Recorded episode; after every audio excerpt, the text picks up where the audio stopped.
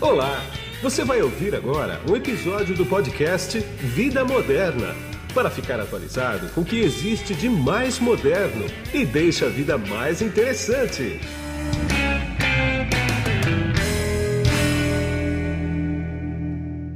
Olá, você que está conectado aqui no podcast Vida Moderna. Eu sou Guido Orlando Júnior, jornalista, e hoje eu vou bater um papo bastante interessante aqui de um produto que você, não digo que você usa todo dia, pode até usar todo dia, mas você pelo menos uma vez por mês eu tenho certeza que você usa. Vou conversar aqui com Elias Rogério da Silva, que ele é o presidente da Dibo de Nixdorf aqui no Brasil. Tudo bem, Elias? Tudo bem, Guidon. Prazer estar aqui com você. Tudo bom, tranquilo. Elias, vamos bater um papo aqui sobre ATM, ou seja, caixas eletrônicos, né? O popular caixa eletrônico. Elias, me diz uma coisa. Quanto tempo faz que você entrou nesse mercado? E a, Ni a Dibo de Nixdorf, ela tem quanto tempo aqui no Brasil? Bom, Guido, uh, eu, respondendo a tua primeira pergunta, eu estou nesse mercado há aproximadamente 18 anos. Tá. É, a Diebold Nixdorf, é, na verdade a Diebold veio para o Brasil em 1999, é. então já são aí 23 anos, né? Ela veio na época comprando a Procomp. Tá? Sim. E aí depois, mais recentemente, há seis anos atrás, houve a aquisição da Nixdorf se transformando na Diebold Nixdorf. A Nixdorf é uma empresa o quê? Alemã, americana também? Alemã. A Diebold originalmente americana, Isso. 165 anos de existência. Isso. Ela é do tempo das carruagens ainda, né? Exato, exato. E aí, por uma questão de consolidação de mercado, de volume e de footprint global, a empresa acabou adquirindo, uh, há seis anos atrás, a operação da Nixdorf. Entendi. Como é que está hoje esse mercado de ATM? Vocês, pelo que eu sei, são líderes aqui no Brasil desse mercado, né? Ah, teve alguma mudança nesse mercado pré-pandemia e pós-pandemia, por exemplo? Já dá para falar em pós-pandemia? Sim, sim. É, na verdade, a gente é líder do mercado. A gente, a empresa no mundo, ela depois da aquisição da Nixdorf, ela passou a ser a número um no mundo com 33% de market share. Tá. tá? Então, um em cada três ATMs ao redor do mundo é Diebold Nixdorf. Aqui no Brasil a gente tem uma posição ainda melhor, nós temos mais de 50% de share, então um de cada dois é, é, equipamento nosso. E com a pandemia só mostrou a importância e a relevância desse tipo de, de atendimento para continuidade. As agências fecharam durante pois a é. pandemia, mas os pois é. bancos é. não fecharam. É. Os canais digitais e os ATMs ou os caixas eletrônicos é, deram continuidade aos serviços bancários, que considerado serviço essencial para a população. Agora, eu sei que é uma verdadeira operação, chama operação complexa né, de guerra, você dá manutenção nesses caixas eletrônicos todos no Brasil inteiro. Né? O Brasil é um continente. Né? Como é que é essa coisa de manutenção das máquinas? Porque a máquina não pode esperar, né, Elias? Dá um problema numa, você deve ter quando eu digo você, é a, é a empresa, né? Você já detecta isso, vocês devem ter um, um NOC, um painel enorme, que você fala, Ih, deu problema lá não sei aonde, precisa ver isso aí. Como é que é essa logística? Guido, é excelente pergunta. É uma verdadeira operação de guerra. Como você disse, é um país com, com dimensões continentais. Nós cobrimos os 5.500 municípios é. uh, ao redor do, do país, né? E atendemos aos grandes bancos que estão presentes em, em todos estes municípios. Né? Então eu posso te exemplificar com dois momentos: um momento mais lá atrás e um momento mais atual com as novas tecnologias, sim, sim, se você me permitir. Claro, não, por isso mesmo. Um momento mais lá atrás, Guido, era mais ou menos assim: tem um problema técnico, a máquina falhou, algum gerente de operação desse cliente nosso ab abria um ticket esse ticket chegava até o nosso centro de operações. Nós despachávamos um técnico que ia até o local e chegava no local e ia fazer o diagnóstico na máquina. Sim. A lei de Murphy é infalível. chegava lá, o que, a peça que precisava trocar ele não tinha com ele. É. Ele abria um segundo chamado, alguém levava uma peça para ele e ele reparava a máquina. Com isso, essa máquina poderia ficar fora de serviço por horas pois e é. horas a fio, eventualmente até por dias. Sim. Né? A gente introduziu uma nova tecnologia, isso já tem aí aproximadamente uns dois anos, é, que a gente chama de All Connected Data Engine, Tá. É, que na realidade é uma tecnologia uh, baseada em nuvem, com inteligência artificial, com internet das coisas. Tá. E esse novo mundo ele é diferente. Primeiro que ele já começa a ser um mundo preditivo. Sim. Então a gente consegue monitorar online, real time, o comportamento da máquina no, no, no, seu dia a dia. E a gente consegue também gerenciar a vida útil dos componentes críticos da máquina. Ah, então, claro. por exemplo, uma leitora de cartão, vamos dizer, eu vou dar um número hipotético. Tá. Que ela seja hábil para fazer 200 mil leituras Tá. antes que ela comece a apresentar a falha. Você tem a possibilidade de fazer um gerenciamento quando você chegar próximo ali a 90%, 95% da vida útil, independente dela ter apresentado falha, Vai lá e troca. você vai lá e troca. Isso é, é um, é um caso. É o mais desejado quando você está priorizando a disponibilidade. Que é Sim. que os bancos, os bancos, os itens prioritários neste ambiente de autoatendimento é segurança e alta disponibilidade. Sim. E, obviamente, também a experiência do cliente. Claro. O segundo momento é assim, bom, tá bom, Elias, você fez toda essa monitoração, mas mesmo assim é uma máquina eletromecânica e ela falhou. Aí o que, que acontece? Neste momento de falha, eu já sei o que, que falhou, por que, que falhou e que componente precisa ser trocado. Então, quando eu mando o meu técnico, ele já vai sabendo que precisa ser reparado. Então, comparado com aquela intervenção anterior, que poderia ter levado 5, 6, 8 horas para a máquina voltar à atividade, neste novo modelo, e, de repente, até em menos de uma hora, essa máquina já está reparada e, e, e operando. Então, é o uso da tecnologia para, obviamente, priorizar a disponibilidade do, do ambiente. Entendi. Agora, você falou em nuvem, IoT e tudo mais, isso me leva à segurança, né? Quer dizer, como é que é a segurança dessas máquinas e por que, que elas têm que ter tanta segurança? Elas sofrem ataques online também? Guido, o, o tema segurança é sempre um tema prioritário né, na, na, nas agendas dos nossos clientes.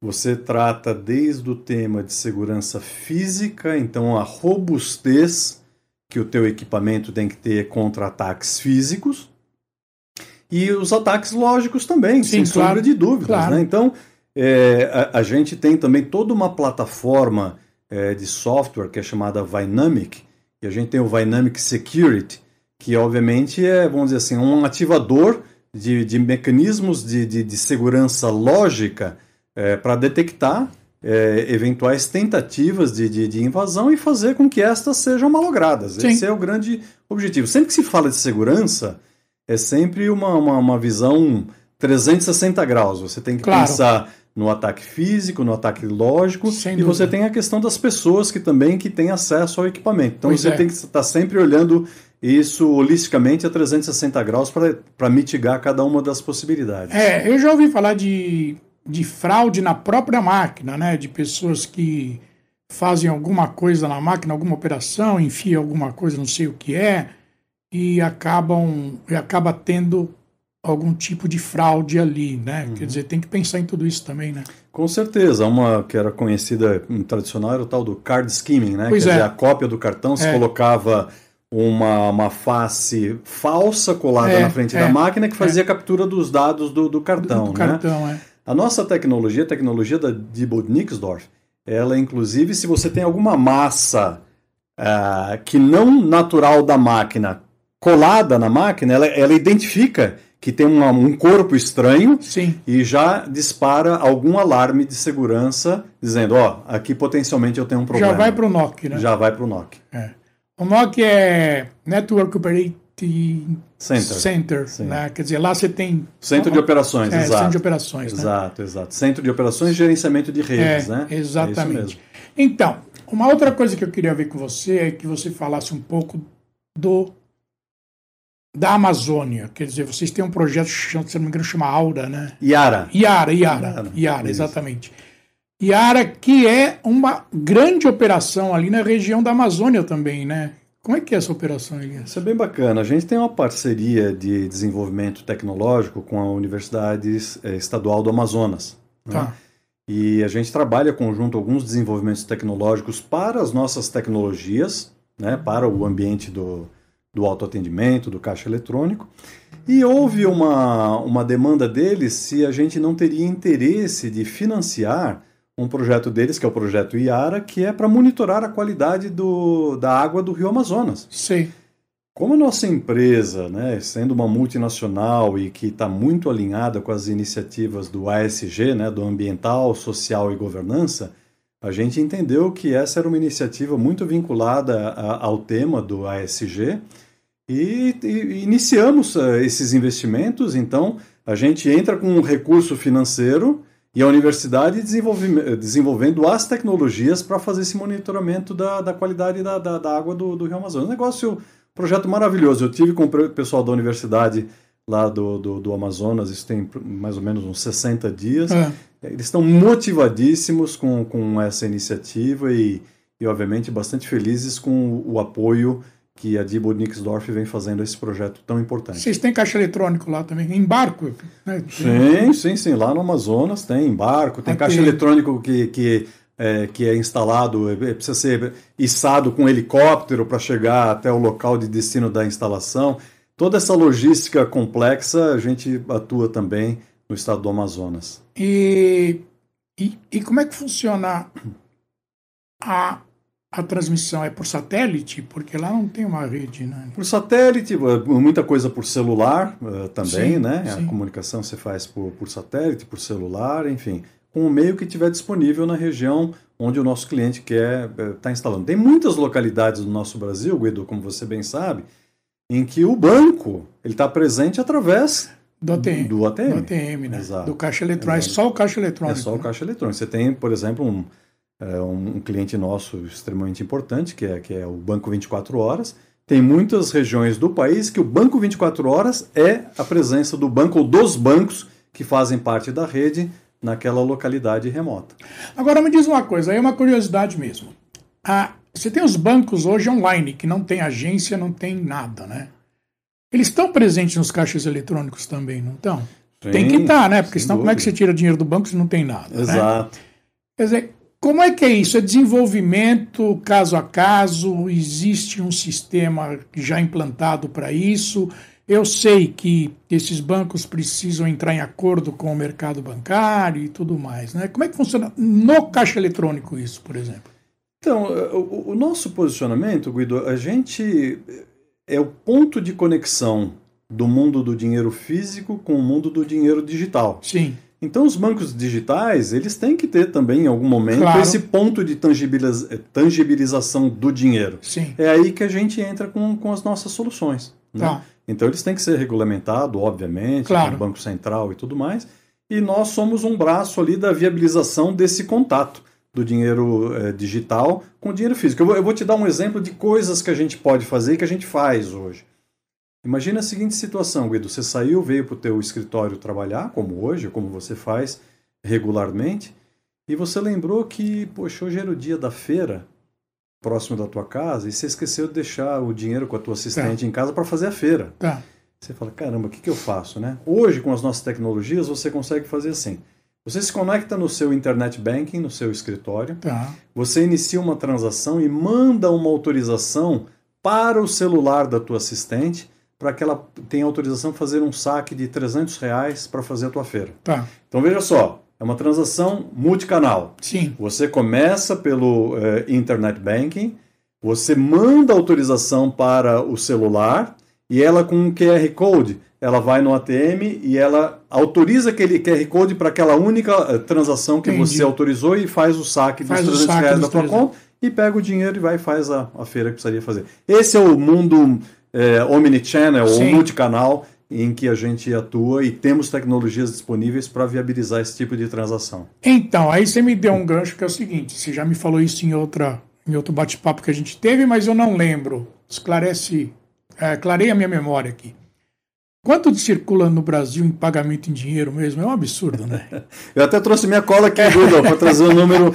E, e isso é um negócio interessante, porque tem um as pessoas às vezes têm a, a, a, sensação que o dinheiro vai acabar, ou que é. o dinheiro está acabando, e, e, como é que fica isso para a nossa vivo, indústria. Né? O dinheiro vivo. O dinheiro, o dinheiro acaba no bolso de todo mundo muito antes do fim do mês. Nós estamos falando do meio circulante, para é falar é meio o termo circulante, técnico. Exatamente. Trouxe um dado aqui, Guido, que é do Bacen.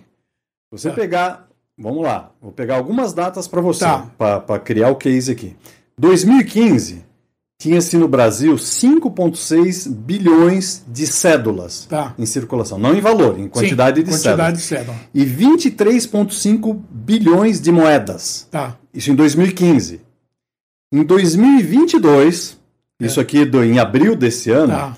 7,4 bilhões de cédulas em circulação, Mais de ou 50%. seja, 31% a mais do que tinha em 2015. 29 bilhões de moedas em circulação, ou seja, 23% a mais de moedas em circulação do que se tinha em, em 2015. Então, diferentemente do que a voz popular diz, que o dinheiro está acabando, que vai Vai acabar e dinheiro tudo de mais, plástico e tudo mais. Exato. Então, é, é- é assim, é óbvio que a gente acompanha ao redor do mundo o que acontece. Se você tem as sociedades chamado cashless society, Sim. como por exemplo China e Índia, e você tem as cash societies, a Alemanha, Brasil é uma cash society, faz parte da nossa cultura, da cultura do, Bra- do Mas é um brasileiro. percentual enorme, né? Sim, Pelo que sim. você me falou. Sem sombra de dúvidas. Ó, para você ter uma ideia, tem uma pesquisa que foi feita recentemente pela Dom Cabral, em parceria com a Brinks, É. que eles, eles chegaram lá ao resultado de que 54% dos brasileiros preferem fazer os seus pagamentos em dinheiro. Em dinheiro. 54%. Leva-se em consideração que 38,5% da sociedade brasileira é não bancarizado. Pois é. Se você vai para algumas geografias, por exemplo, no Nordeste, 47% do, do Nordeste é desbancarizado. Entendeu? Então você vê que a forma de giro da economia, e, e você atrelado a isso, você tem a economia informal. Então tem muito dinheiro em circulação, como é comprovado por, por Claro. esses números do Bacen aqui que eu acabei Claro, de te passar. impressionante, né? E você sabe que também nos Estados Unidos deve ser cash- cashless total, cara, porque.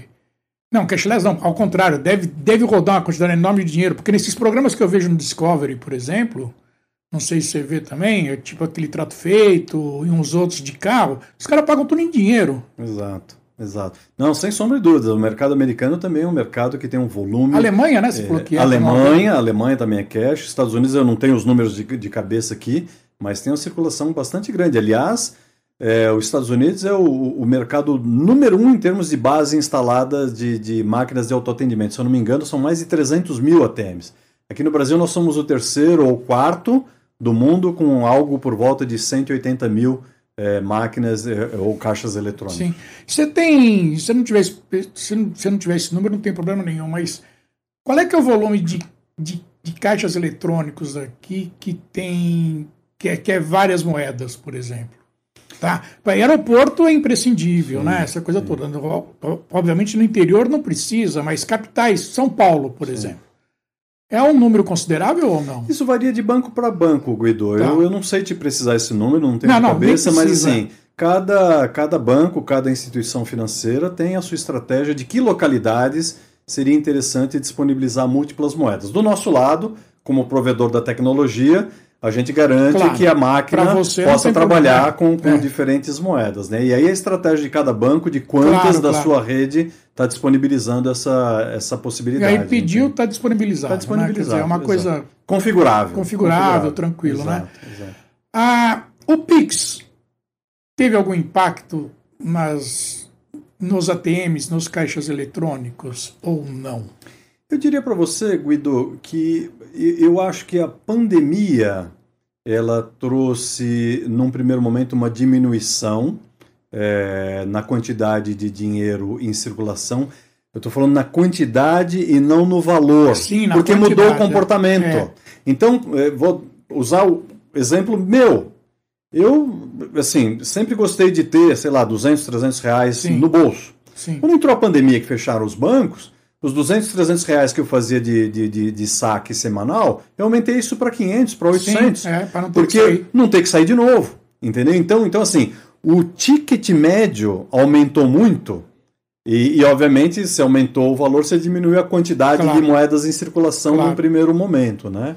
Mas assim, ó, o que eu poderia dizer para vocês, isso é um dado também do Banco Central. Se você olhar nos últimos 10 anos o volume total de transações feitas pelos bancos, ele cresceu exponencialmente e muito direcionado pelos canais digitais. Quando você vem no mundo do caixa eletrônico, ele está praticamente o volume flat. A gente tem Tá. por volta de 10 bilhões de transações que são efetuadas todos os anos nos caixas eletrônicos, esse volume tem praticamente se mantido estável, uma pequena queda, se eu pudesse dizer dessa forma. Tá? O Pix e, e os canais digitais eles são alternativas que estão disponíveis para todos, mas a gente sabe que o nosso país também tem a questão do acesso. Né? A gente não pode assumir as grandes centros, as grandes capitais, como representatividade é, desse país continental. Você tem muita gente que não tem uh, acesso à tecnologia, tem muita claro. gente que também não tem acesso à internet e nem claro, tampouco claro. ao celular. Né? Sem dúvida. Para a gente finalizar agora, uh, eu sou jornalista há mais de 30 anos, eu adoro rádio, sempre adorei rádio. E desde criança que eu escuto, desde criança não, desde que chegou a televisão e depois uh, a internet, né, que o rádio ia morrer. Né? Ah, o rádio vai morrer, não para. O rádio está fazendo 100 anos esse ano aqui. A tua opinião, o caixa eletrônico vai morrer, Elias? Porque todo mundo fala, né? Ah, caixa eletrônico, imagina quem que vai querer ir caixa eletrônico. Como é que é a vida. Tem vida longa ainda, né, Elias? Então, Guido, eu, eu, gosto dessa tua abordagem aí do rádio, porque eu também, 30 anos atrás, trabalhava em banco, fui é. executivo de banco, de um é. grande banco. E estava me lembrando, inclusive, vindo para cá, que lá no início da década de 90, nesse grande banco que eu trabalhava, sempre se discutia futuro e planejamento é. estratégico e o que, que vai ser daqui cinco anos. E eu me lembro que os mais empolgados falavam que a agência bancária, isso em 90, é. Em cinco anos não existiria mais. Olha. Né? É. Se eu não me falha a memória, em 90 tinha-se por volta de 24 mil agências bancárias no Brasil. Sim. Hoje tem 18 mil. Pois é. Hoje tem 18. Mudou o perfil, mudou e mudou claro. substancialmente. Hoje as agências têm outra pegada, é. É, são ponto de relacionamento, ponto de negócios e não mais ponto operacional ou transacional como basicamente era no passado. Né? Com, caixa, com, com os caixas eletrônicos, a gente tem um, um dizer interno do nosso estudo que a gente ainda vai surfar durante bons anos no que a gente chama do long tail of cash. É, sim. Então você é. tem ainda tem uma queda óbvio que tem é, ao redor tem do jeito, mundo, né? Mas jeito. essa queda ela é lenta, ela é gradual e de novo, a gente tem que levar em consideração aspectos culturais. Te a tecnologia hoje não é um inibidor de você ser totalmente sem dinheiro, ser não. totalmente cashless. Não. Não é. O que é o inibidor é questão cultural. E, e questão de, de, de, de, cada geografia, como a gente estava dizendo. Você pega um país evoluído como a Alemanha, é uma sociedade baseada em dinheiro. Dinheiro. Brasil, nós temos um dos sistemas eh, bancários mais modernos do mundo. Sim, sim. Poderia operar totalmente sem dinheiro? Poderia, mas isso está eh, muito longe de acontecer aqui. É, no meu ponto de vista e na visão da Diebold Nixdorf também. Entendi. Ah, deixa eu só te fazer uma perguntinha, agora você falou aí, eu lembrei, eu ia te perguntar, eu tinha esquecido. Como é que foi a, a feira do Ciab lá? Que não é mais Ciab, né? Febrabantec. É Febrabantec. Como é que foi? Foi maravilhoso, Guido. Primeiro que depois de três anos sem o evento, a gente poder encontrar pessoalmente com as pessoas foi fantástico. Foram mais de 25 mil pessoas é. que passaram pelo evento. O nosso stand teve cheio o tempo todo. A gente estava, a Diebold Nixdorf estava anunciando presencialmente o lançamento do DN Series, que é a nossa tecnologia mais moderna de, de automação bancária. É. E foi um verdadeiro show. Reencontrar as pessoas, poder mostrar o, o estado da arte e da tecnologia que a Diebold Nixdorf tem, foi, foi realmente encantador para nós. Ficamos muito felizes, viu, Guido? Ah, que bom. Eu não pude ir porque esse ano aqui, porque eu estava no meio da, tinha muitas gravações aqui no estúdio, não deu para eu ir. Aí teve um evento que foi fora de São Paulo que eu tive que ir, que já estava agendado também. Mas ouvi dizer que foi bem, bem concorrido o negócio lá. Né? Foi no Ibirapuera, inclusive. Sim, né? sim, essa vez foi no... na Bienal, né? Exato, diferentemente dos outros anos, que era lá no Transamérica, é. foi na Bienal. Foi um sucesso. Foi realmente um sucesso é, muito grande. Eu acho que Ibirapuera vai começar a ter bastante evento agora porque privatizou, né? Exato. Os caras têm que, têm que usar o que está lá. Tem né? que usar e tem uma estrutura bacana. Realmente o evento foi um sucesso. Tá bom. Muito obrigado, Elias, por seu tempo comigo. Eu sei que a tua agenda é bastante concorrida, você, como sempre, bastante solícito. Deixou esses minutos para mim aqui. Muito obrigado, viu? Guido, é um prazer enorme estar contigo, falar com você, falar com os teus ouvintes também. Realmente é um prazer muito grande. Obrigado pelo convite. Imagina. E aqui é Guido Orlando Júnior, diretor de conteúdo do portal Vida Moderna, que você acessa em www.vidamoderna.com.br. Também no YouTube que é youtube.com barra Vida Moderna e agora no Spotify também em vídeo. É, procura sempre por podcast Vida Moderna. Eu te vejo num próximo podcast aqui. Tchau! Você acabou de ouvir um episódio do podcast Vida Moderna. Assine grátis nos apps Spotify, iTunes, Deezer, Tuning, Google Podcast e Android Podcast.